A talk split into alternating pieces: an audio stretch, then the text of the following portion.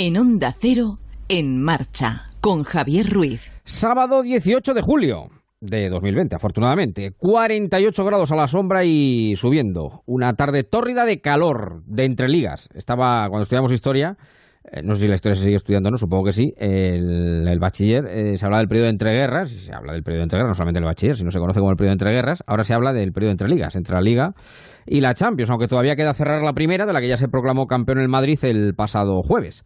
El Madrid, después de la pandemia, con una celebración ejemplar, señorial como corresponde a su palmarés y su prestigio, y también con una gran altura de su afición, que duda cabe, que desistió de no ir a la que desistió de ir a la Cibeles, queremos decir, aunque fuera lo que el cuerpo les pedía. Pero Madrid sabe lo que ha sufrido con la pandemia y no hace falta tampoco predicar en el desierto. Iniciamos temporada estival de En Marcha, un programa en realidad que nunca se va y que por tanto tampoco nunca vuelve, porque siempre está aquí.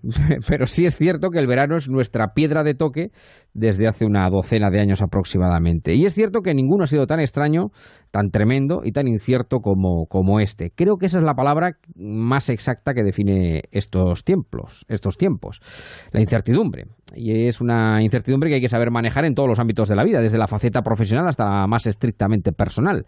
Desde luego hay una cosa clara que a estas alturas ya todos sabemos, y es que el coronavirus nos ha cambiado el paso, y como tantas veces ha demostrado la propia historia, no sobrevivirán los más fuertes, sino los más flexibles, los que antes se adapten a los cambios que plantea una situación como esta. Lo que está claro que son tiempos de cabezas amuebladas, cada uno en su sitio, en el puesto de responsabilidad que le ha tocado, aunque lo de las cabezas bien amuebladas a veces es más un deseo que una realidad. En cualquier caso, vamos a hacer este verano radio bien amueblada, es decir, radio de la buena, donde todo tendrá cabida menos el aburrimiento prohibido totalmente, como no llevar la mascarilla. Y es que la radio se impone porque la vida siempre, siempre se abre paso.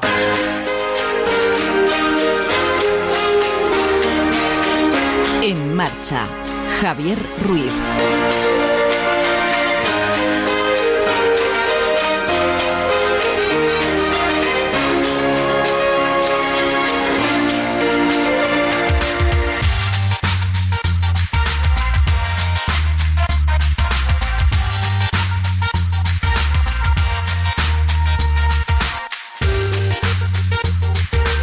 Muy buenas tardes, ¿cómo están? Bienvenidos cuando pasan 8 minutos de las 7 de la tarde, las 6 en Canarias, de este sábado 18 de julio de 2020, sábado tórrido de calor.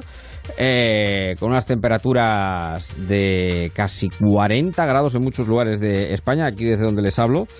Desde Toledo, en el Valle del Tajo, pues 40 grados. Aquí echas un huevo a la, al alquitrán, al adoquín y se fríe sin aceite y sin nada directamente. Con lo cual, eh, vamos a intentar eh, refrescar un poquito la tarde, eh, esta horita que hoy tenemos, este introito de la temporada. Después vendrá nuestra querida Susana Pedreiro con un alto en el camino y bueno, la radio de verano que no se va nunca y que ahora pues permanece alerta ante todo lo que está pasando, todo lo que está ocurriendo, donde insisto, yo creo que la prudencia debe guiar nuestros pasos y la responsabilidad individual de cada uno. Los liberales siempre decimos, apelamos a la, a la responsabilidad individual, pues ahora es el momento también de demostrarlo, ¿no? Es decir, cada uno que sepa hasta dónde puede llegar y lo que puede hacer o puede dejar de hacer para no solamente preservar su salud, sino también la de los demás. No es necesario que aunque a veces parece que es la única manera efectiva de que un gobierno nos lo diga, nos lo imponga o nos tenga que decir qué hacer o qué no hacer,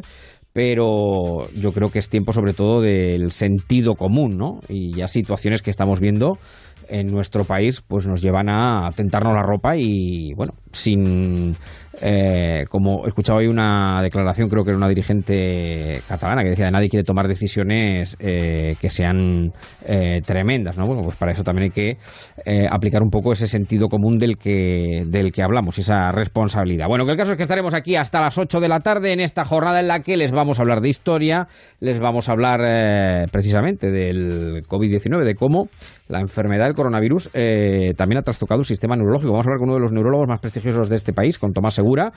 Vamos a, contarles el gran sueño de Toledo, cómo poco a poco también la vida intenta recuperar eh, su pulso eh, con los amigos de Puy de Fú, el gran espectáculo de Toledo. Poco a poco los cines, los teatros van abriendo. Bueno, pues Puy de Fú, que es uno de los grandes espectáculos, o el espectáculo probablemente más grande de España, que está aquí en Toledo, también ha abierto sus puertas a mitad del aforo, con una representación especial de la historia de España para eh, personal sanitario y cuerpos y fuerzas de seguridad del Estado y con muchas medidas de seguridad, de, prevención, de todo ello vamos a hablar. Vamos a tener nuestro lobby, vamos a intentar sacarle una sonrisa a la tarde. Les recuerdo que este programa, que eh, tiene todos los días del año un Facebook que funciona, eh, que es eh, En Marcha con Javier Ruiz, nos pueden buscar y nos pueden saludar si lo desean, porque estamos encantados de que de que así sea. Nos gusta empezar con música, en fin, ya saben que uno es muy de radio de Cretona. El verano también es un poco para recuperar la Cretona, ¿por qué no? Las cosas como son. No solamente vamos a escuchar a, a Maluma, eh, que está muy bien, pero hay otras cosas interesantes. Y, mm, bueno, estos días mm, he recuperado un tema de hace ya bastante tiempo, estos tiempos que son algo más espirituales, yo creo, esto del coronavirus que nos daba mucho tiempo para pensar en nosotros mismos, eh, pues me recordó un viejo tema y dije, ¿qué queremos hacer este año en la radio? Pues ¿qué queremos hacer? Pues eh, soñar, reír, disfrutar, sacar el lado bueno de la vida, vivir de otra manera. Y me acordaba, esto que es un pequeño himno que yo tenía, eh, esta canción de Alberto Cortés que se llama Castillos en el aire eh, y que, bueno, Alberto Cortés es un poeta, la verdad es que los grandes poetas de lengua castellana del último tercio del 20 y primero del 21 eh, son cantautores y Sabina Serrat y bueno, Alberto Cortés, argentino, también lo es. Este Castillos en el aire de un Alberto Cortés ya muy viejito, en directo en un concierto de México con artrosis en las manos, es verdaderamente emocionante, conmovedor, lo comparto con ustedes y con él levantamos el telón de En Marcha. Gracias. Quiso volar igual que las gaviotas, libre en el aire, como el aire libre. Y los demás dijeron, pobre idiota, no sabe que volar es imposible. Mas él alzó los sueños hacia el cielo y poco a poco fue ganando altura. Y los demás quedaron en el suelo guardando la cordura.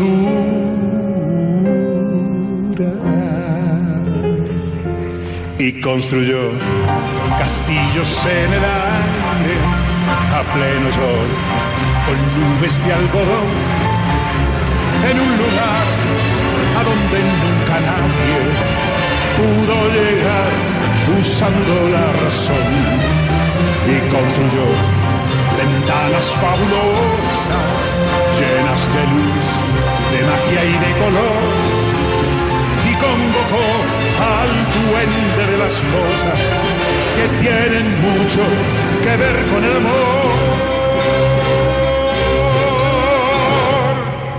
En los demás, al verlo tan dichoso, cundió la alarma, se dictaron normas. No vaya a ser que fuera contagioso tratar de ser feliz de aquella forma. La conclusión es clara y contundente, lo condenaron por su chifladura a convivir de nuevo con la gente vestido de cordura.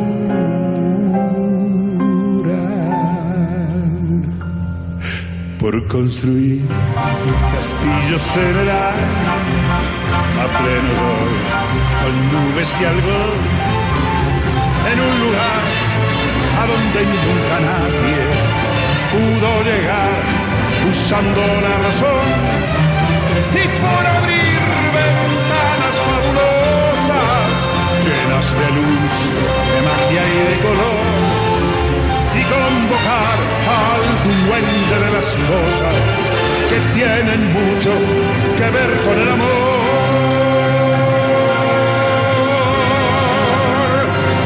Acaba aquí la historia del idiota que por el aire, como el aire libre, quiso volar igual que las gaviotas pero eso es imposible.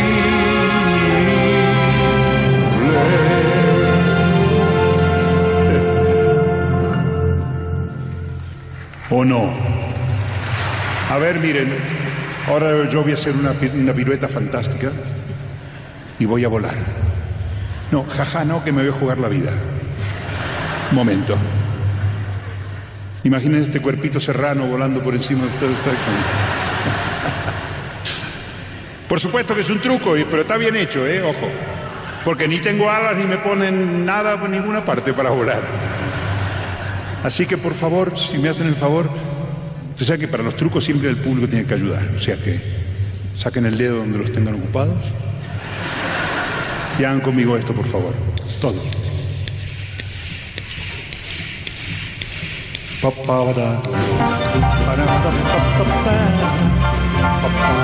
Ahí está el gran Alberto Cortés en una canción que es un himno, ¿eh? ¿eh? Con una gran melodía, este Castillos en el aire, ya viejito, artrósico, artrítico, mejor dicho. Pero levantando a todo un auditorio con orquesta sinfónica y es lo que queremos hacer, construir castillos en el aire volar y vivir de forma distinta, que nadie nos diga cómo deba hacerse, que cada uno lo elija, porque la libertad, como decía el Quijote, es el don más preciado que nos dieron los cielos. Arriba las manos. Y saludo ya a Germán, a Belén, a Juan Dana, a Juan Raimundo, a Paqui, a Rosa, que está en el grupo del Facebook, al cual le doy la bienvenida y nos ponemos con este himno maravilloso de Alberto Cortés en marcha, yéndonos a Puy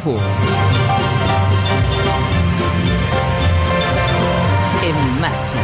Onda Cero.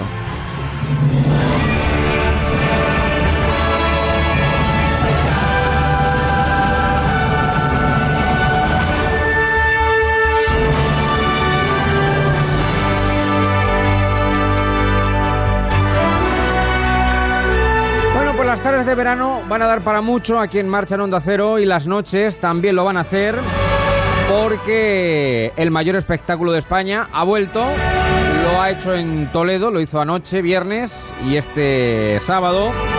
Fu, el gran sueño de Toledo, eh, la gran emoción, el arte de emocionar con la historia.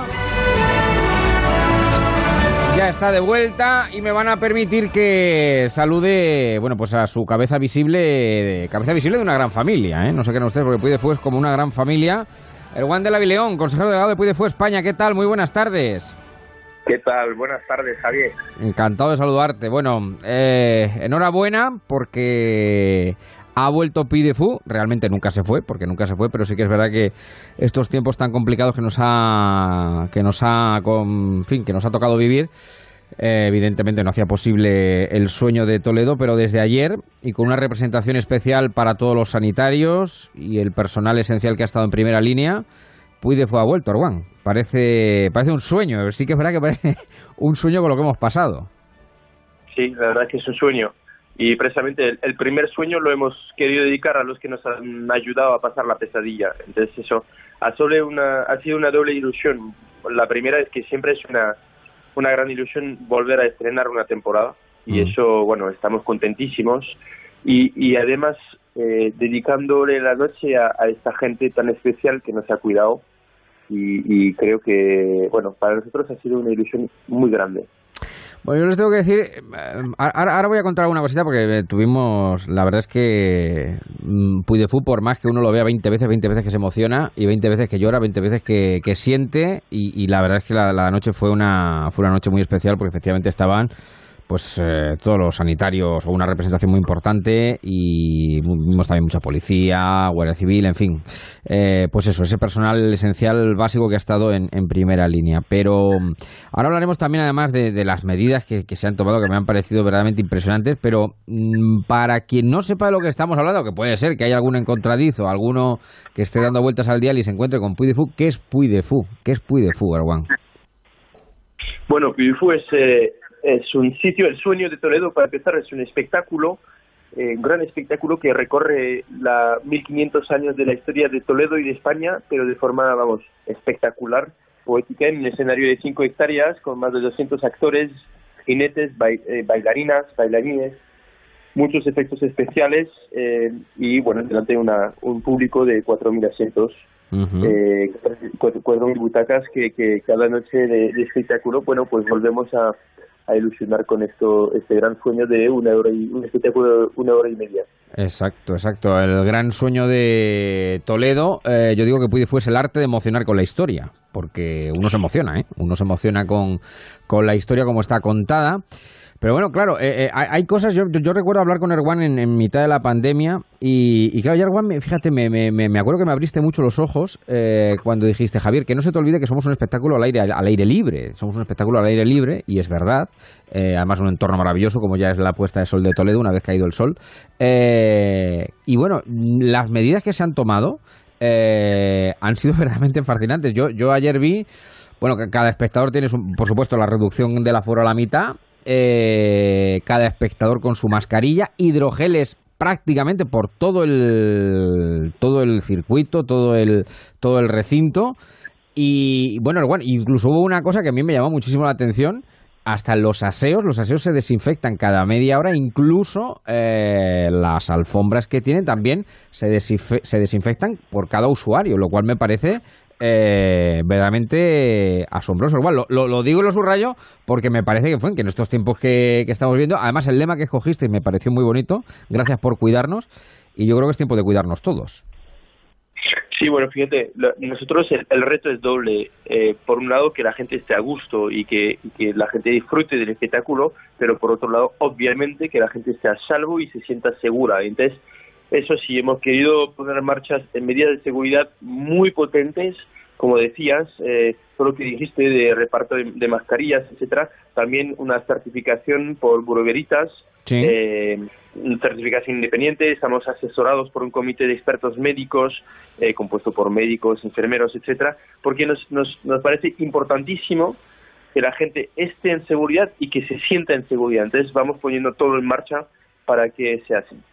Así es, así es. Y les puedo, ah, puedo dar fe de ello. Eh, puedo dar fe de ello que mm, estuve en el Puy de antes de la pandemia, el Puy de después de la pandemia y es verdaderamente asombroso, ¿no? Todo lo que, lo que, lo que se ha puesto en marcha. También me decía, eh, claro, visitando estos días, eh, me llama también la atención, lo cuento porque son cosas que, claro, que, le pueden, pueden, son preguntas que se puede hacer el, que se puede hacer el oyente, eh, que yo le animo a que se meta en Puy de Fu y que vea realmente lo que, lo que es y, el espectáculo épico del que estamos hablando. Pero eh, hay algo que también eh, subrayo, Erwan, y es que el, la, la seguridad de la que hablábamos eh, se va buscando eh, de manera integral desde que se entra hasta, hasta el final con la mascarilla. Si no se tiene, evidentemente se da, y aunque se tenga, eh, se da. Pero hasta el equipo de reservas hace encaje de bolillos para no hacer coincidir a grupos que vienen de diferentes lugares, ¿no? Que eso me ha llamado también mucho la atención. Me lo contaba, pues precisamente Irene, ¿no? Que todas las grandes cabezas de la gran familia de Puy de Fu. se hace encaje de bolillos, pues eso, para guardar asientos libres entre grupos distintos. Sí, es, es muy difícil. Tenemos un, un, equipo de reserva, un equipazo, la verdad es que trabaja mucho para precisamente garantizar la máxima seguridad, distancias entre una butaca de distancia entre cada grupo, cada reserva, para que la gente de verdad tenga espacio, aunque por otro lado distribuyamos también mascarillas a todo el mundo mm. y bueno, pues damos gel a disposición, sí, como más de 200 puntos de gel en toda la finca. Es importante que la gente esté en total seguridad, si no, no puede disfrutar del espectáculo. Bueno, ¿y ayer qué sentiste? ¿Ayer qué sentiste cuando volvió a subir el telón de Puidifu? Pues una, una ilusión y una emoción enormes. Y, te voy a decir por qué. Eh, este espectáculo es no solamente es un, negocio, no solamente es una actividad de turismo, es, es, parte de nuestro corazón. Hemos puesto mucho de nosotros y poder compartirlo con, eh, con delegaciones, con grupos de personal sanitario, que son los que tanto nos han cuidado en las últimas semanas, pues de verdad ha sido para nosotros, pero para, para mí y para todos, para todo el equipo. Ayer estuvieron de voluntarios para acoger a los sanitarios todos los chicos del equipo, arquitectos, contables, administrativos, gente de recursos humanos, todos aquí hiper emocionados. Pues la emoción que transmite un espectáculo como Puy la historia de España contada en 70-80 minutos por todo lo alto. Un verdadero, un verdadero espectáculo que hay que venir a Toledo, evidentemente, para verlo. Único en España, el mayor espectáculo de España. Y yo creo también, Erwan, y con esto podemos terminar, yo creo que también es una señal que lanzáis, ¿no? De que la vida sigue, de que hay que continuar y de que, bueno, si el mayor espectáculo de España ha sido capaz de hacerlo, eh, otros muchos que vengan detrás lo podrán hacer. Sí, eso sí, es una señal, bueno, humilde porque no somos ni autoridades ni capaces de, de, de, proyectar el futuro, pero sí una señal de que bueno eh, que la vida sigue y, y, y, entonces apañándonos en, en, prepararlo bien pues podemos hacer cosas bonitas sí Querido Juan de la Bilión, consejero delegado de Puy de Fútbol, el sueño de Toledo, enhorabuena una vez más y ánimo, hacia adelante siempre. Un fuerte abrazo. Muchas gracias, un fuerte cuídate, abrazo. Cuídate mucho. Fútbol España ya desde ayer, hoy ya primera sesión oficial, ayer ese preestreno para personal sanitario. Métanse en Fútbol España y vean lo que es y para venir, eso sí, para verlo, hay que venir a Toledo. Estamos en marcha en Onda Cero. Ponte en marcha con Onda Cero.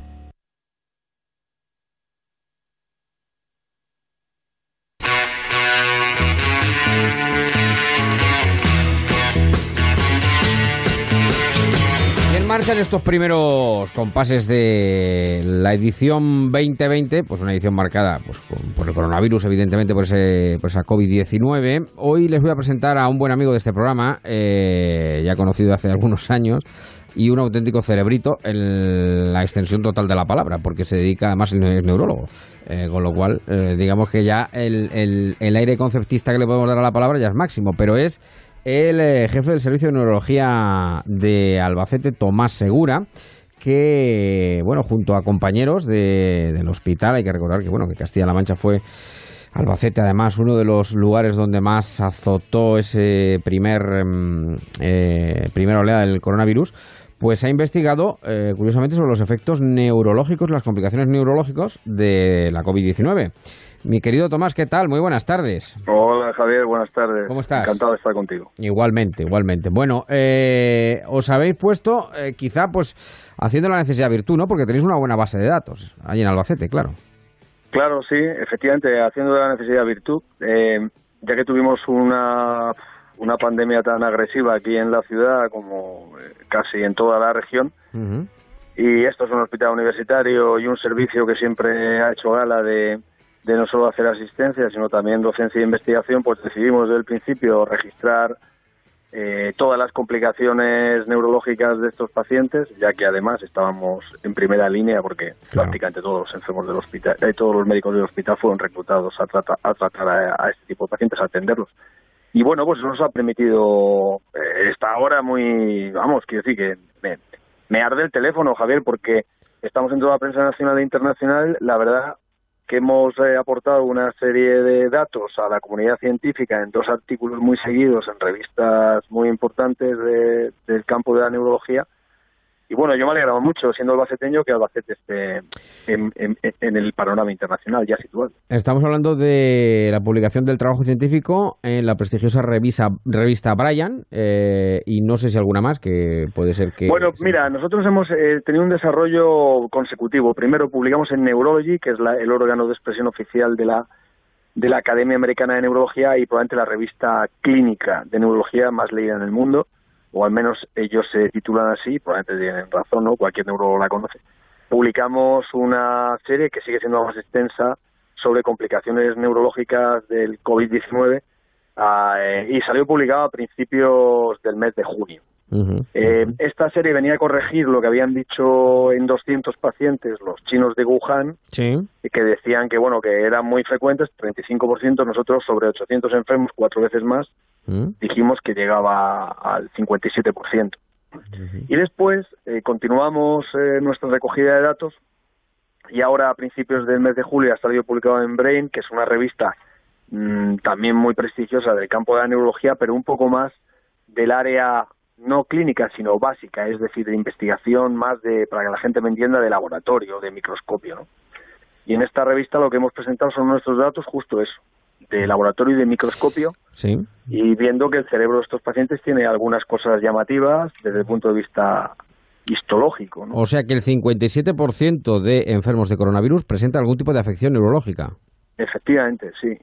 Y además hemos, en el segundo artículo, lo que venimos a decir es por qué, nuestra teoría de por qué de por qué una enfermedad que en principio todos asociamos con un virus respiratorio, en realidad llega a convertirse en una enfermedad neurológica en, el 57% de los pacientes. Es decir, que el virus es, yo lo titulo así, neurotóxico.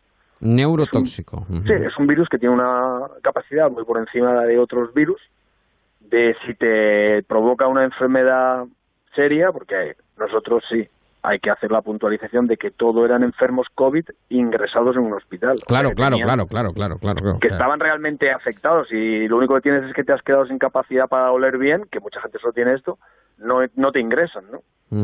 y en, dentro de los que están, por tanto, moderadamente graves o muy graves, eh, el 57% van a hacer una complicación neurológica, desde alguna más banal, como me duelen todos los músculos de mi cuerpo, a alguna más grave, como me quedo en coma, ¿no? O tengo un derrame cerebral masivo. Y esto, ¿por qué ocurre? Pues en Embrain ya damos la clave de por qué. Porque hemos mirado que el virus tiene una especial facilidad para atacar, fíjate qué curioso, no, no a las neuronas, sino a las pequeñas células que recubren todas las arterias y venas del cerebro, lo que se llaman las células endoteliales. Y entonces ataca a estas células, las destruye y el cerebro queda desprotegido porque el cerebro tiene es un santuario biológico. Eh, eh, siempre decimos que eh, es, bueno, no lo digo yo porque sea neurólogo, seguramente mi hermano que es urologo pensará otra cosa y dirá, pero yo creo que el órgano más importante del organismo es... la cabeza, el cerebro. El cerebro, sí, entonces está especialmente protegido. Por ejemplo, el cerebro no sufre variaciones bruscas de la tensión arterial. Cuando mi tensión sube o baja mucho, el cerebro queda un poco al margen de esto porque tiene mecanismos de control propio de la tensión arterial. Y bien, lo mismo pasa a nivel bioquímico. Cuando sube mucho el anhídrido carbónico en toda la sangre, todos los órganos lo sufren, el cerebro un poco menos.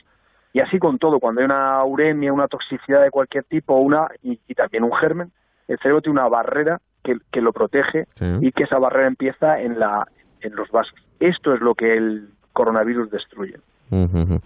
Dices que, bueno, de, ese 57% de pacientes, que, bueno, es un porcentaje desde luego a tener en cuenta porque estamos hablando de más de la mitad, más de la mitad de pacientes con afección, con desarrollo grave, eh, moderadamente o intenso o muy grave de, la enfermedad, es decir, que requieren hospitalización. Ese 57% requiere, o sea, er, tiene algún tipo de afección neurológica. ¿Has citado alguna? De la menos leve a la más eh, grave, ¿cuál sería la patología más común, la enfermedad más común que se haya dado, que hayáis estudiado, que hayáis visto, que se ha Pues eh, muy, muy con unas cifras muy parecidas, el 20% tienen encefalopatía, que esto es lo más llamativo, o sea que tienen un mal funcionamiento global de su cerebro desde la expresión de, mira, estoy simplemente aturdido, no soy capaz de pensar claro y hacer varias cosas a la vez, mm. hasta me quedo en coma, esto es lo que se llama encefalopatía. Esto tenía el más del 20% de los pacientes. Eh, es un número muy considerable. Pero luego hay también un 20% que tienen eh, enfermedades muscular, tienen mialgias o otro tipo de, de dolores o datos de afectación muscular. Hay un porcentaje también muy importante que presentan trastorno de conducta que va desde psicosis graves, eh, la gente puede entender, pues eso, a cuadros de locura, ¿no? Grave, hasta simplemente eh, insomnio o trastorno del ánimo. Eh, así que estas tres serían para mí las más frecuentes. Luego hay otras que son más frecuentes en pacientes que no están ingresados, o sea, que no están tan graves. Mm. Eh, la más son la cefalea y mm. la falta de capacidad para oler bien o degustar bien la comida, lo que se llama anosmia o hiposmia. Estas dos, en los pacientes que están en la calle, son, son más frecuentes. Yo, si tuviéramos tiempo, te cuento una anécdota. Por favor, no, no tenemos, tenemos, pues cuéntamela. Mira, eh, como tuvimos un problema tan grave, tan grave de, personal médico y de enfermería, pues llegó un momento eh, cuando estábamos a mediados del mes de abril que ya estaban enfermos, iban cayendo, o había que ponerlos en cuarentena, o estaban tan graves que no podían trabajar, que tuvimos que reclutar a los estudiantes de medicina que habían acabado la carrera recientemente. Por tanto, son médicos ya, pero no han ejercido ninguna especialidad, lo que llamamos médicos premier. Entonces, eh, yo fui el encargado de, me dieron una lista de reclutarlos. Cuando venían, una de las cosas que yo quería es que vinieran sanos, que no contagiaran a los enfermos a los que tenían que atender. Así que les preguntaba por la olfacción y uno de cada cuatro, uno de cada cuatro de los que yo entrevisté me dijeron que habían perdido el olfato y por tanto no pude contratarlos, claro. Así 25%, que, un 25%, ¿eh? De gente joven, que en teoría estaba sana y estaba en su casa y bueno, pero sí, oye, pues sí que he perdido el olfato, tienes razón. Pues macho, has pasado el coronavirus. O lo estás pasando, así que vuélvete a casa que no puedes colaborar. Y gracias por la intención y gracias por la valentía. Sí, ¿eh? sí, sí, sí, Hay que ser valiente para meterse en un hospital en esos días. en esas circunstancias. Bueno, pues la verdad es que eh, yo creo que no me extraña, vamos, que ha tenido la repercusión que ha tenido, porque desde luego son, desde luego, eh, datos a tener en cuenta y a, valorar. Y además entiendo, para terminar, Tomás, que eh, bueno, esas afecciones, debido a además la complejidad ¿no? de lo que del ámbito neurológico, cuando hablas de cefaleas, cuando se prolongan en el tiempo, es decir, que no, no, no ter, pues esas mialgias no cesan de la noche a la mañana, permanecen durante un tiempo. Estamos todavía demasiado pronto, sí, efectivamente. Eh, parece que esto fue hace un mundo, pero en primer lugar, eh, eh, en grave riesgo de recaer estamos ahora mismo. Sí, claro. En segundo, esto en mayo todavía teníamos cientos de pacientes ingresados y por tanto no podemos decir cuándo, cuál es la evolución a largo plazo ni siquiera a medio plazo de esto. Hay, hay, gente que no ha recuperado todavía el olfato, hay gente que no ha recuperado la viveza mental, hay gente que sigue teniendo dificultades para que su rendimiento muscular sea pleno y por tanto, efectivamente, eso habrá que estudiarlo más adelante. Bueno, pues el doctor Segura, Tomás Segura, que es jefe del servicio de neurocirugía, neurología, radiología del hospital de Toledo, de perdón, de Albacete, digo yo de Toledo, de Albacete, eh, con un campo, servicio de neurología, que te he puesto yo alguno más, de, con una experiencia. Bueno, pero no te has equivocado mucho porque el, el trabajo de Brain está hecho eh, en colaboración de esos servicios que tú has mencionado, neurología, neurocirugía,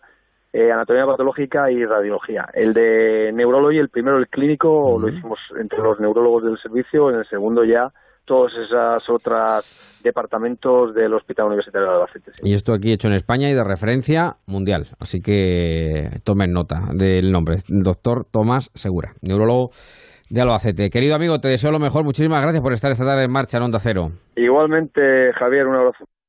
Ponte en marcha con Onda Cero y Javier Ruiz.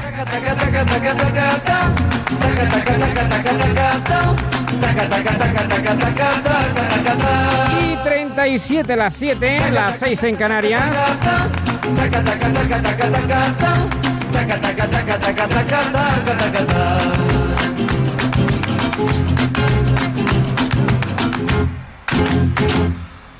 Pum, pum, pum, como nos gusta el verano. Cómo nos gusta, cómo nos gusta el verano, cómo nos gusta venir a la radio en verano.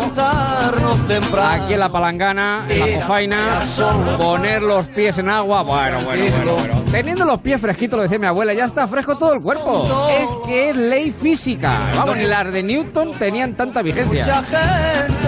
Bueno, y saludo que se van sumando más amigos en el Facebook del programa. Joaquín, a Elisa, a Isabel, a Ana Heredia, a nuestro amigo Alberto desde Salamanca.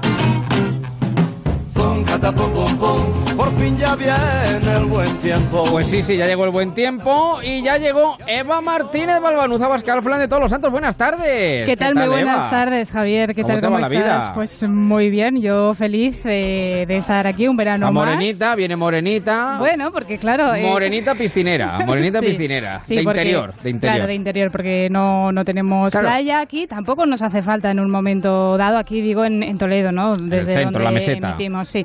Y, bueno, yo siempre digo a los oyentes. En piscina y tiro porque me toca. Pues efectivamente, Pepito y Pepita piscina. Eh, efectivamente. Yo siempre digo a los oyentes eh, de la costa que para los del interior el mar es como una experiencia. En fin, yo cada vez que voy al mar lo festejo como si fuera. es como Don Quijote cuando llegó a Barcelona y vio el mar, que lo vio mm. casi con 60 años. Oye, el pues mar es maravilloso, la playa también, pero hay que decir también que tenemos aquí en eh, Castilla-La Mancha unas piscinas naturales también extraordinarias. estupendo, estupendo, estupendo. Bueno, que vamos a poner en marcha nuestro lobby con Eva Martínez, con Emilio Hidalgo. ¿Qué tal, Emilio? Muy buenas tardes. ¿Cómo estás? Muy buenas tardes. ¿Cómo se encuentran ustedes? Qué maravilla, qué bien le escucho, qué, qué, qué, nitidez. ¿Está el búho de esta mañana todavía por ahí o no? Porque esta mañana... Eh, eh, estarán varios, estarán varios. Eh, tengo una familia de búhos por aquí, son por lo menos cuatro o cinco. Sí. esta mañana solo había uno observándome, ahora no detecto ninguno. Ya, ya, ya, ya, que esta mañana, bueno, probando ese HQ maravilloso del señor Hidalgo, que da un sonido estupendo, hemos estado haciendo pruebas y se ha sumado un búho a la prueba, o sea que... Qué maravilla. nos ha acompañado todo el rato de la prueba, ¿eh? le ha gustado Efectivamente, sí, sí, sí, sí, le gustaba, le gustaba. Bueno, Manuel Aguilar, ¿qué tal? Muy buenas tardes, señor Aguilar, ¿cómo estamos? Muy buenas tardes, Estepona. ¿Cómo le va la vida, querido amigo? Pues mire usted, la mar de bien, ¿para qué me voy a quejar? Estamos de todas formas en el momento cumbre de María Jesús Montero. ¿Por qué? Pues mire, hace poco ha terminado la campaña de renta, que no se aplazó porque doña María Jesús ya dije yo que iba a dar semanas de gloria Sí, y años de gloria y lo está dando. Eh, hoy es el último fin de semana del IVA que hay que presentar el lunes. El lunes, el lunes, el último día del IVA. El lunes, el último día del IVA, efectivamente. y sí, sí. estamos a otra semanita del impuesto a sociedades. Es decir, que El María Jesús 25, el tiene que 25, estar contenta y no lo digo porque hoy, que es el primer día de nuestro programa, sea el 18 de julio. No, no, no. quite, quite, quite, quite. 18 de julio de 2020, de 2020. Bueno, eh, ya saben que vamos a guardar siempre, pues guardamos la parte final del En Marcha para hacer un repaso desenfadado de la actualidad, de lo que va pasando un día como hoy, en el que, bueno, los brotes y rebrotes siguen marcando, desgraciadamente, la actualidad. Ponte la máscara, la máscara. Ponte la máscara. Bueno, ya lo de la máscara, la mascarilla ya va a ser obligatoria prácticamente. Escuchaba a Juan Diego Guerrero este mediodía, en Noticias Mediodía. Y la semana que viene va a ser prácticamente ya obligatoria en toda España, menos todavía la Comunidad de Madrid y no Canarias sé, Canarias, también, y creo que Canarias, sí, que porque todavía Castilla-La Mancha, que no lo era, creo que lo va a ser a partir del próximo martes. Martes. Y Valencia, Valencia ha empezado hoy, desde hoy sí. Con lo cual, Andalucía, Don Manuel, empezó hace ya Lo fue el días. El miércoles Claro, hace pasado. unos días. O sea que, nada, la moda mascarilla verano es lo que, Sí, sí. Lo que se impone. Eh, Bueno, y además una- hemos visto recientemente que hay mascarillas con unos diseños llamativos, llamativos. Claro, claro. Ahí sí, hay sí. un nicho de mercado importante. ¿eh? Yo lo vi, yo lo vi hace mucho tiempo. De hecho, me extraña que no hayan pro- proliferado to- todavía más, Sí. pues no sé, de florecillas, de Bueno, hay que decir que hay elefantitos, de... muchísimos modelos, ya hay muchísimos estampados a nivel de mascarilla. Luego también creo que es una La moda buena mascarilla fórmula. Es importante, aparte de la responsabilidad, lógicamente, pero es importante también, yo lo veo como una vía también de publicidad, porque es verdad que no sé si han visto muchísimas Sí, mascarillas con el logotipo de diferentes empresas, claro, claro. corporaciones y también Claro, pues es un pues un nicho de mercado, yo lo veo claramente. Empezaron los de Bojo la banderita de España y luego ya pues ya Sí, ha sí, sí, venido ha venido el resto como cada uno Sí, con el su- tiburón.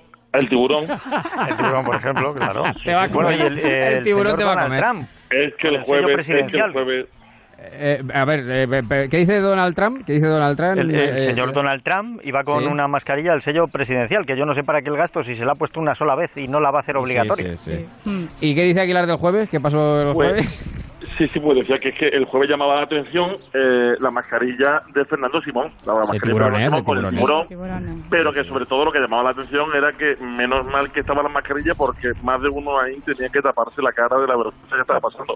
Yo no sé cómo no se pide perdón por la gestión en general al pueblo de este país. También Bueno. se hizo viral en su momento, antes de la mascarilla de tiburones de Fernando Simón, eh, otra que utilizó eh, verde.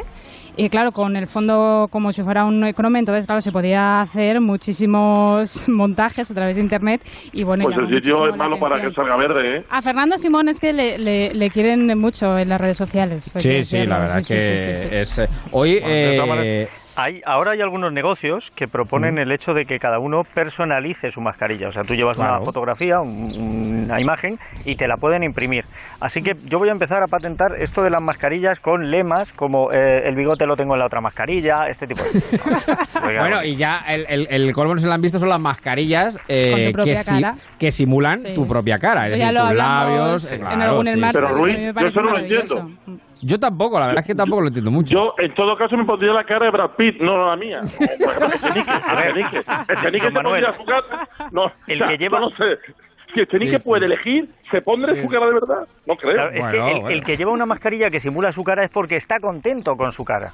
Exacto, exacto. Pero están de acuerdo conmigo en que el tema de las mascarillas ahora potencia muchísimo más la mirada. Nos Hombre, fijamos. Es ¿dónde va a parar? se ¿Dónde va a pierde- parar? Pierde un Sí. poquito la, la comunicación no verbal, porque es verdad que antes con el gesto de, de la cara, no, la mueca de, de la boca, en un momento dado, pues entendíamos mejor ciertas cosas. Pero eh, ahora se potencia mucho más la, la mirada y eso me gusta. Cuando vas a algún sitio, ¿no? Y hablas con, sí, sí, con sí, las sí. personas, pues a Sí, través sí, de la los sordos están encantados, mucho Eva. más Los que sordos antes. están encantados. Bueno, eso Bueno. es verdad, eso es verdad. No, no, eso que es dice problema, Aguilar, es yo, yo tengo conozco. Pero las hay transparentes también, ¿eh? Ya han, Ah, sí, se han claro, hecho sí, sí. sí, yo he visto iniciativas, ya claro, hombre, es que eso es es, que, es, importante. que es una dificultad, para la ¿eh? lectura de labios, Es que claro. es una dificultad para personas que Sí, tienen problemas sí. en el oído, que en fin, Mm. yo conozco, tengo alguna en mi entorno, eh, es muy complicado, porque claro, es que yo antes me manejaba con la lectura de labios. Con los labios, ahora-. Claro, Muchísima gente. Es verdad, es verdad. Pero bueno, hay, ¿y hay qué? una cosa Sí. que va más allá de estos problemas de comunicación y es que la mascarilla también ha acentuado, mm, ¿cómo decirlo?, cierta mala leche de la gente. porque no hace tanto que estaba yo con unas amigas y me dijeron Sí. de otra, dice, hay que ver lo que le favorece la mascarilla. Oye, eso no. está mejor tapada, Es está mejor tapada. Justo sí. esa la conversación la tuve yo ayer también y, también oí ese comentario. Dice, la mascarilla le favorece, si se la quita peor. Eso está feo. Bueno, ¿no? yo ya lo adelanté hace tiempo, la moda mascarilla verano se impone y yo lo que me sorprende es que todos estos estampados, todas estas figuras no hubieran salido ya pues Antes. en mayo cua- cuando ya se veía que esto iba para largo, o sea que Yo en marzo esto- vi un conjunto de bikini para verano ya. Sí, con eh, mascarilla, con mascarilla. incluida Sí, sí, y sí, sí. me gustó mucho. De hecho, sería ya el triquini, ¿no? Porque el triquini es el que une el que une una parte con otra, eso sería el tetraquini, diré. Cuatro componentes. Más- O como decía Paco Martínez Soria, el triquiniqui. El triquini. Ahora, esto nos ha traído El triquiniqui. eh, nos- esto nos ha traído dos cosas muy curiosas. Por A un ver. lado, eh, hemos acabado con el debate aquel de si eh, con burka o sin burka se puede ir a los sitios, porque ahora ya vamos Bueno, tapados todos. no es Y lo por mismo otro lado, tampoco, me ¿eh? extraña No es lo mucho, mismo hombre, tampoco, precisamente. pero bueno. No en, mismo, en el bueno. Islam, que hacen uso de, de, pues, de velos y de este tipo de cosas, no hayan sacado el tema de los diseños, de los dibujitos. Ya, pero que digo que no es lo mismo, porque en uno, eh, No, no, no es lo básicamente, mismo, claro, lo el- el- el- el- lo del Islam es cuestión de libertad eh, y aquí es una cuestión de, bueno, pues de, De salud pública, pública, claro, básicamente. Bueno, que no, no, no, no rematamos, que estamos aquí con la mascarilla de verano, pero que los brotes rebrotes se imponen, ¿no? Sí, sí, eh, haciendo un repaso en los digitales, los brotes siguen eh, preocupando en nuestro país. En España tenemos 158 repartidos por todas las comunidades autónomas. La situación más preocupante, como ya saben, es Aragón y Cataluña. Eh, precisamente hablábamos de las mascarillas. Si nos vamos al país, dice Madrid, Canarias, las únicas autonomías sin mascarilla obligatoria Mm. tras esa última decisión de Valencia, por cierto, que es trending topic. Madrid y Canarias, precisamente por todavía no imponer el uso Yo creo que la semana que obligatorio viene- de la mascarilla. Y más Madrid, ¿no? Que estamos hablando que también es una de las comunidades Mm. pues, que ha tenido más eh, Pero una eh, pregunta. contundencia y más... Porque, yo se lo digo, lo lógico es imponerla donde la gente no se la esté poniendo de por sí, porque nos la recomendaron a todos. Sí. Es decir, en un momento dado nos dijeron a todos que lo suyo Yo- es que aunque sí. pudieras mantener los dos metros de distancia o el metro y medio de distancia y puedas eh, guardar esa distancia social, eh, se lleve mascarilla. Si la gente la lleva de por sí, no hace Mm. falta. Ahora, en Ya, pero- que vas Sí, por la calle y ves que la gente no lo cumple, sí. pues Sí, pero mire, le, voy a poner una frase que escuché, creo, hoy es sábado, ¿no? Ayer, que ya pierdo la, la noción del tiempo. Ayer viernes lo dijo Paje cuando anunció que también aquí en Castilla-La Mancha se iba a poner. Eh, dijo, dice, el 98% de la gente dice la usa. Dice, la usa y la lleva y cumple las reglas. Dice, pero ese 2% que queda, que no suponga eh, una perturbación para, para el los resto, claro, un riesgo para los demás, a mí no me parece mal, ¿eh? Yo creo Pero luego que... hay ciertos eh, vacíos también legales, porque, por ejemplo, en muchas zonas de, de restauración, bares, no restaurantes, es verdad que normalmente las personas, claro, no es eh, obligatorio como tal el uso de, de la mascarilla, pero en principio... Hombre, si te estás tomando una cerveza es que te tienes que quitar la claro, mascarilla. pero ahí claro. está, pero es que ahí es donde Sí, se, no se filtrado, la mayor parte de los brotes. Ahí está donde se origina la mayor parte de los brotes. Al final, en, en, eh, zonas de ocio, ¿no? En bares, en restaurantes, cuando se conglomera, o sea, cuando se juntan muchísimas personas. Entonces, Más ahí- que, en bar- o sea, más, que en algún lugar concreto, yo creo que es eh, cuando se juntan, efectivamente, cuando existe eh, a lo mejor mayor número de personas. ¿Qué decía del café, Aguila, que no lo he escuchado? Que decía que eh, cuando se toma una cerveza no se puede estar con mascarilla y tampoco con un café, aunque se puede poner la mascarilla como si fuera esos filtros de la milita antigua, no sé si se recuerdan. muy antiguo, muy antiguo, efectivamente, muy antiguo. Bueno, eh, el caso es que la mascarilla es obligatoria prácticamente en toda España, menos en Canarias y la Comunidad de Madrid, y muy pendiente sobre todo de Aragón y Cataluña, que son los sitios donde más eh, está incidiendo la- el coronavirus, Sí, los, y los- Cata- los rebrotes. Eso es, y Cataluña, que suma mil, eh, más de 1.200 eh, nuevos eh, positivos en las últimas 24 horas, eh, pues también Es está siendo noticia eh, en la portada, en muchas portadas de los digitales. Eh, por ejemplo, lo lleva el Confidencial y ABC. Dice, el comportamiento de Barcelona y Cataluña inquieta en Francia que pudiera y puede volver a cerrar la frontera. Sí, se lo están sí. pensando y se lo están planteando. También ABC, leemos, miles de vehículos abandonan Barcelona pese a las medidas anunciadas para contener los rebrotes que se han iniciado hoy, medidas restrictivas eh, en toda Barcelona y ahí está la cuestión y un, bueno, un poco esta falta ¿no? de responsabilidad que hemos visto en muchos casos. Y también la razón, por ejemplo, eh, habla de la zona de Cataluña, dice la Generalitat contempla un confinamiento domiciliario en los próximos 15 días en Barcelona si eh, pues no se controlan los rebrotes con estas medidas actuales. Bueno, pues vamos Oiga, ahí, primera digamos. medida, primera medida de autogobierno y a los 15 días se le va de las manos. Torra. Bueno, si es que esto, si es que esto, es que esto, es que claro, ahora la- las autonomías pues lo tienen también que, que manejar y ahora se va a ver que no es tan fácil o tan, en fin, fin, que, que esto es, muy complicado gestionar una situación. Bueno, sobre todo no es tan este fácil cuando lo máximo que puedan hacer es recomendar. Claro, claro, pa- pues para que vean un poco la- la- lo- el sentido que tenía el estado de alarma. Quiero decir, el estado de alarma es el, el único mecanismo legal que existe para eh, restringir la Confinar a la movilidad. Para, Claro. claro, entonces, No, eh, esa era para- la pertinencia o no de... Claro, para, claro, para- claro. para limitarla, ¿no? Porque es un derecho fundamental, porque es un derecho fundamental y entonces eh, tiene ese rango constitucional que le corresponde al Parlamento. Esa era la importancia del estado de alarma. Bueno, que son menos 10 de las 8. Pedro, Pedro, Pedro, Pedro, praticamente il meglio di Santa Fe. Bueno, y Pedro sigue en el centro porque... Bueno, Pedro lo están dejando en el centro realmente. En el centro del círculo, dice. Eh, esa- bueno, No, en el centro de la polémica. En el centro de todo, porque ahí está la cumbre europea. Sí, es como un imán, Pedro Sánchez. Entonces, Pero entonces la- no, es, no es Pedro, es Pedricentro. Eh, sí, está en una sociedad petricéntrica, efectivamente. Eh, pero se está demostrando algo que ya algunos adivinamos. Y es que lo de la cumbre europea, quiero decir, lo de los 144.000 millones, no iba a ser así sin bajarse del autobús. Quiero decir que esto iba, iba Pero que, eso ya desde el iba que a principio sudarlo, se iba que veía, se veía que la cosa iba a ser bastante complicada llegar a un acuerdo y ahí está que cada vez que se han reunido, por cierto, que claro, después de cuatro o cinco meses se han visto las caras por primera vez. Mm. Claro, Porque claro, todo claro. hasta Ha sido por ahora, videoconferencia. Todas las reuniones hasta ahora habían sido por videoconferencia y ahora pues se han reunido eh, Claro. face to face en Bruselas, ¿no? En esa cumbre Pues europea. entonces, Eva, me vas a perdonar, pero se veían más las caras por videoconferencia que ahora por Sí, mascarilla. sí. sí, también. Claro, claro. También. Ahora así se confunden Pero, unos con así la otros. tensión ahora se vive y se palpa muchísimo más y ha quedado quedó demostrado ayer, eh, viernes, que quedó Bueno. totalmente bloqueada esa, esa cumbre para ese fondo de recuperación ¿no? después del coronavirus, que en realidad lo que están haciendo es un poco planteando el próximo presupuesto para los próximos siete años, 2021-2027, pero claro, está ahí pues ese fondo de, de recuperación. La nueva eh, medida o lo que ha propuesto el presidente del Consejo Europeo para mm, calmar un poquito los ánimos de lo que se denominan los países frugales, ¿no? encabezados por Países Bajos, eh, por Holanda, es eh, restar de ese fondo de recuperación 50.000 millones de euros eh, en esos subsidios ¿no? que se iban a dar directamente a los países eh, y es una medida que esperan que pues Holanda acepte para ir avanzando Holanda desde el Duque de Alba no, no perdona nada. desde, aquel, desde aquel tiempo, desde poner la pica en Flandes, eh, nos perdona poco. No, pero no sé si han Como, escuchado... como dice el villancico, Holanda ya se ve. más o menos, más o menos. No, pero no sé si han escuchado, además, el, el, el primer ministro, otra cosa no, pero el holandés, el holandés errante este que nos ha tocado, eh, ha sido claro, ha dicho, ¿cómo le explico yo a Clarito, los clarito. holandeses?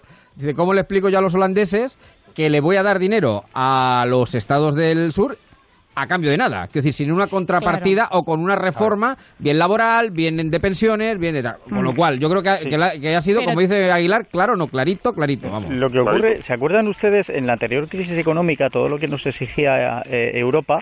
Nos parecía una pasada, porque además eh, cuando se ponían exigentes presionaba mucho, y luego siempre queríamos negociar. Pasada fue Zapatero en el Congreso, no sé qué fue una, una, pasada. una de las cosas que quiere hacer Holanda es que nos quita toda posibilidad de negociación, porque ellos van a imponer las normas, eh, las Mm. medidas que tenemos que tomar para devolverles el dinero, y si no acatamos, directamente cortan el flujo de dinero. Entonces, yo no sé si tiene mucho sentido el permanecer a una unión de países cuando te quitan toda la potestad de tomar medidas dentro de tu país. Uy, o sea, Claro, son... eh, sí, Bueno, el- bueno, debate pero- de fondo, pero- ¿eh? Es Pero, debate. claro, pero es que te quitan, pero es que te quitan esa posibilidad porque te están financiando de forma forma tu, tu mala gestión. Eh, Sí, eh, pero no, vamos a ver, es que te quiten la potestad. Eh, don Eh, Manuel, le pongo el ejemplo de otra manera. Yo no sé qué sentido tiene que yo vaya a un banco a pedirle eh, un préstamo y que a mí no solo me digan lo que tengo que devolver y a qué plazo, sino que me digan de qué manera tengo que ganar el dinero para dárselo a ellos. Claro, Entonces, claro, es que pero el problema que hay que es se que pasan no- un poquito. No, no, porque es que no, tiene- es que no todo lo devuelven, es que no todo se devuelve. Si se devolviera Pero todo es- el dinero, estoy de acuerdo contigo. Pero es que no Pero es esa así. ambición que es que tiene muchos fondos Países. Bajos de que se pueda vetar, porque claro, aquí lo que está encima de la mesa es el, el, eh, Fondo de Recuperación Económica va a seguir teniendo los 750.000 millones de euros. Lo único que han quitado 50.000 millones de euros en subsidios, ¿no? Y se ha subido un poquito eh, el montante económico para créditos, para préstamos que luego que sí van a tener que devolver esos países. Lo que no quieren los países frugales, pues eh, eh, Holanda, Suecia, Austria, Dinamarca es que se dé dinero a fondo perdido, ¿no? Por eso se resta esa cuantía económica. Y lo que eh, dice Emilio, de que al final eh, Holanda y estos países puedan decidir, yo creo que al final eso no está encima de la mesa, aunque se está debatiendo. Que todos los 27 países miembros puedan decidir sobre los planes que tiene que hacer cada país para poder acceder a esas ayudas. Yo creo que eso no tiene mucho sentido, porque cada país tiene una circunstancia y una situación. Bueno, el caso es que esto va a ser... Año más duro 74, de lo- cabaret. Efectivamente, sí señor, sí señor, le veo en forma. Money, money. en forma. Esto va a tener, esto va a tener mucho más, eh, va a ser mucho más difícil de lo que se preveía en un principio y ya veremos a ver el precio que haya que pagar por ello. Bueno, menos Pero 5, además hay las una 8, cosa. dígame. Yo Sí. lo del fondo perdido no me lo he creído nunca, porque a ti te pueden dar una parte a fondo perdido, pero luego con la otra y los intereses que te pidan vas a pagar todo. También. Claro, claro. Bueno, y antes de acabar, yo quería dos cosas.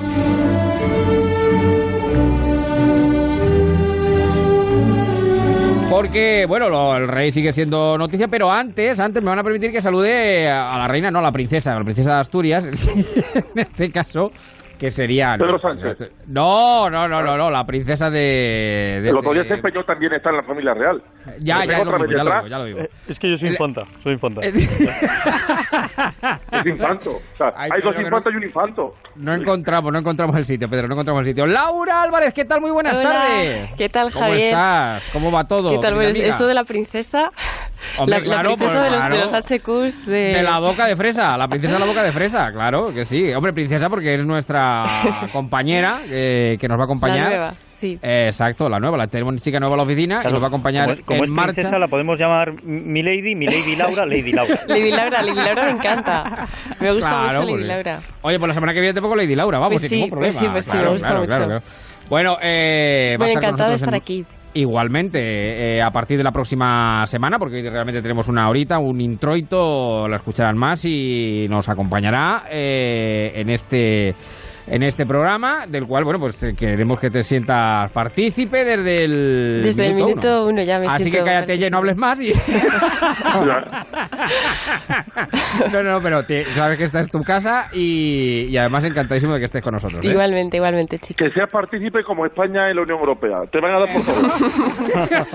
Oye, Pedro Sánchez está batallando mucho, ¿eh? Está batallando mucho en la Unión Europea. Está ahí encabezando. Pedro Sánchez lo que no quiere es pasar por aquí. Pedro Sánchez lo que No, quiere pasar no, por pero está encabezando, ¿eh? Está ahí, eh, pues Vamos eso, ver, Pedro el. Fuerte, como... Bueno, que del, rey- del, rey- del rey alguna novedad hoy. Bueno, pues sí, sí, Eva? porque Zarzuela, pues la verdad es que no deja de ser eh, noticia. El mundo lleva esa exclusiva. Eh, en el eh, digital, Zarzuela frenó en seco el intento de Corina de involucrar a Felipe VI en sus negocios, ¿no? Parece que el jefe de la Casa Re- del Rey, eh, según esta información, Jaime Alfonsín, frenó en seco pues este intento de Corina Larsen de involucrar al eh, rey en los negocios del rey emérito. Por cierto, En- que también el país, Sí. eh, en las últimas horas en el digital, se podía leer Juan Carlos I asume que debe dar un paso al lado y distanciarse de Zarzuela, pero no renuncia al título honorífico que recibió tras su abdicación, ¿no?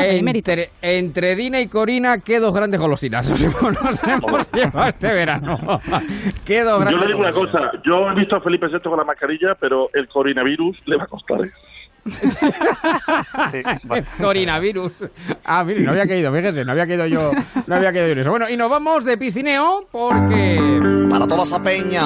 ¿Qué pasa con las piscinas, Eva? Bueno, pues que está siendo noticia porque eh, los territorios donde no hay eh, playa, y con eso de pues, recomendaciones, ¿no? Muchos están eh, viajando, hay que hacer turismo, sobre todo nacional, eh, yo creo, pero bueno, muchos están optando por ir mucho más a las piscinas, piscinas Claro. comunitarias también, que siempre han sido, yo creo, a veces un foco de conflicto. Sí. Se disfruta, pero a veces los vecinos, los niños, este tipo de cosas, ¿no? Cuando se tiene que votar, presupuesto y demás.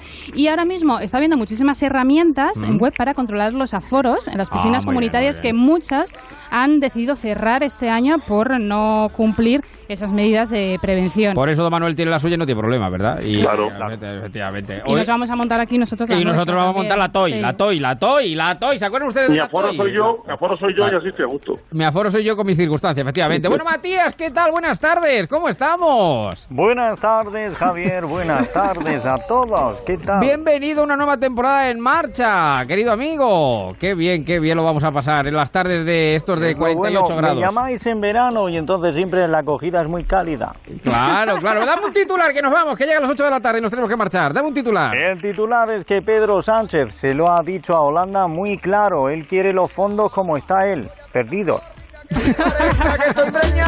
La semana de dieta que hice parece que no va a Bueno, pues nos ponemos en marcha cada fin de semana, sábados y domingos. Mañana tenemos resolución de liga. Don Manuel, un fuerte abrazo, Emilio, un saludo, Laura, un beso muy grande. Un Eva, otro beso, para ti. chicos, a todos. Llegamos a las noticias, después seguimos. Un alto en el camino.